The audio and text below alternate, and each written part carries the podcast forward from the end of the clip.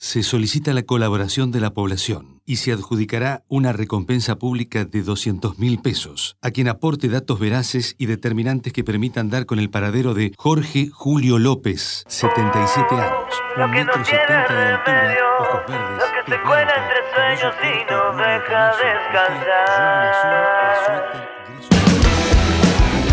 Eh, el juicio oral y público primero que llega a esta instancia, más allá que hubo uno antes, del turco Julián, que también fue condenado, pero este comenzó antes, lo que pasa que es un poco más complicado porque hubo más testigos, tres meses de proceso y en realidad fueron más hechos delictivos, tiene que ver con torturas, desaparición, etcétera. Oh, lo que no tiene remedio, lo que se cuela entre Resulta que ese día a mí no me hacía mucho la picana, porque era con batería no me hacía mucho, sentía el cosquilleo y todo. Ahora acá vas a sentir, vas a ver. Y le dice a los otros cargándome así, che, prendela directo desde la calle a la máquina. ¿Quién decía esto? Echecolás, el ahí. señor Echecolás. En todo juicio, las personas acusadas tienen el derecho de defensa y se le da la posibilidad de hablar unas palabras. La pregunta es, ¿qué va a decir Miguel Echecolás con tantas pruebas? Móvil. Julio López, quien fue detenido desaparecido durante la última dictadura militar, ahora querellante en el juicio contra Miguel Echecolats, no se presentó en la jornada de alegatos y su familia y organizaciones de derechos humanos manifestaron su preocupación. No tenemos noticia, hay mucha preocupación porque no, no sabemos qué pudo haber pasado. Obviamente que la situación a él lo conmueve mucho recordar todo esto. Ya cuando hizo su declaración acá en el juicio estaba muy conmovido. Parece que salió de madrugada sin que los que estaban en la casa se enteraran. Desde Radio Nacional Buenos Aires en todo el país, Cristian Varela. La Plata, septiembre 19 de 2006. Condena a Miguel Osvaldo Echecolás de las demás condiciones sobrantes en autos a la pena de reclusión perpetua e inhabilitación. Las últimas palabras del ex comisario antes de la sentencia fueron el caldo de cultivo para una reacción que se veía venir. Dijo Miguel Echecolás. Como dijo Borges, ustedes no son el juez. El juez supremo, señor presidente, nos espera después de muertos.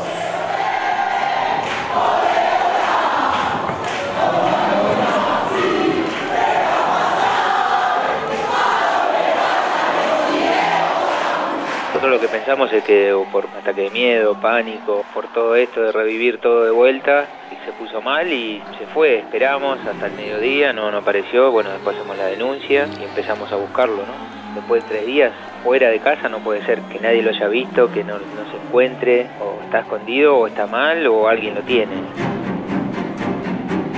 Señores, la provincia de Buenos Aires debe comprometerse íntegramente en todos los estamentos del Estado y en toda la red que conforma su comunidad, en la búsqueda y la aparición con vida de Jorge Julio López. Su condición de testigo fundamental en el caso de Checolás, en el caso en que se buscaba a uno de los peores este, o más este, emblemáticos asesinos del régimen genocida, hace que López pueda haber sido secuestrado para intimidar a futuros testigos o para impedir su participación como testigo frente a otras otros juicios, juicios a otros integrantes de quienes acompañaban al genocida, Echecolás. Gobernador, eh, usted está diciendo que sería el primer desaparecido en democracia o podría ser el primer desaparecido en democracia. El primer desaparecido que desaparece en democracia. No puedo pensar que hayan hecho con él un, un agravio tan grande como es borrarlo para infundir el miedo al resto de que tienen que testimoniar en los centenares de genocidas que nos falta juzgar. Veo con profundo dolor lo que está pasando y lo que está sucediendo hoy en Argentina, que no es un hecho menor bajo ningún aspecto. El hecho que no tengamos noticias del señor López, que fue un desaparecido durante los años del terrorismo de Estado, el hecho que el señor López haya sido uno de los testigos fundamentales en la condena que tuvo el genocida Echecolás, que creo que fue uno de los que lo fue a secuestrar, no es un tema menor. Para nada, porque en primer lugar se busca amedrentar la búsqueda de la verdad. Hoy los argentinos estamos angustiados por no poder encontrarlo.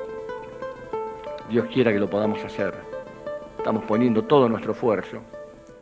Pero que sepan aquellos que quieren amedrentar que quienes estamos llevando adelante esta política de justicia, verdad y lucha contra la impunidad, no tenemos derecho a tener miedo por lo que ha pasado en la Argentina. Y que vamos a ir hasta el fondo buscando la verdad.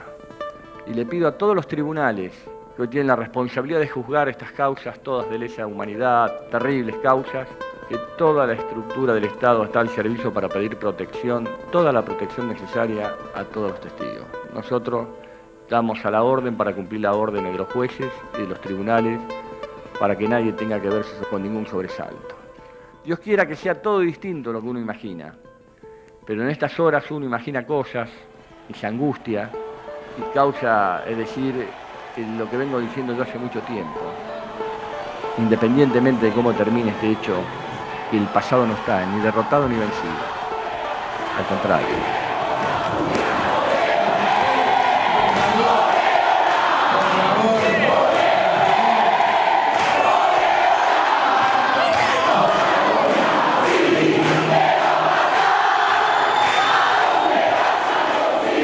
Es integrante de Justicia Allá y una de las abogadas de Jorge Julio López. ¿En qué consiste este pedido que se va a hacer?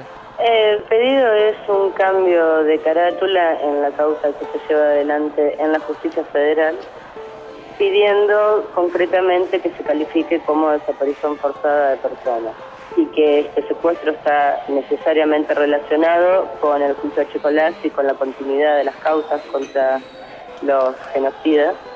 Y no solo eso, sino que también estamos pidiendo que las amenazas que se dieron tanto a testigos como jueces y fiscales también configuren el delito de coacción, porque son amenazas que tienen un fin y ese fin es amedrentar y es cambiar el curso que llevaban hasta ahora los juicios.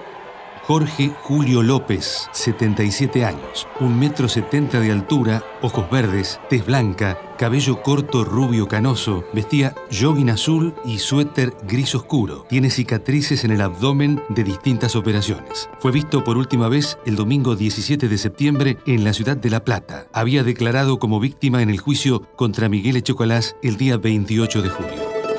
Radio Nacional se suma a su búsqueda. Aparición con vida. Contenidos y memoria histórica. Radio Nacional.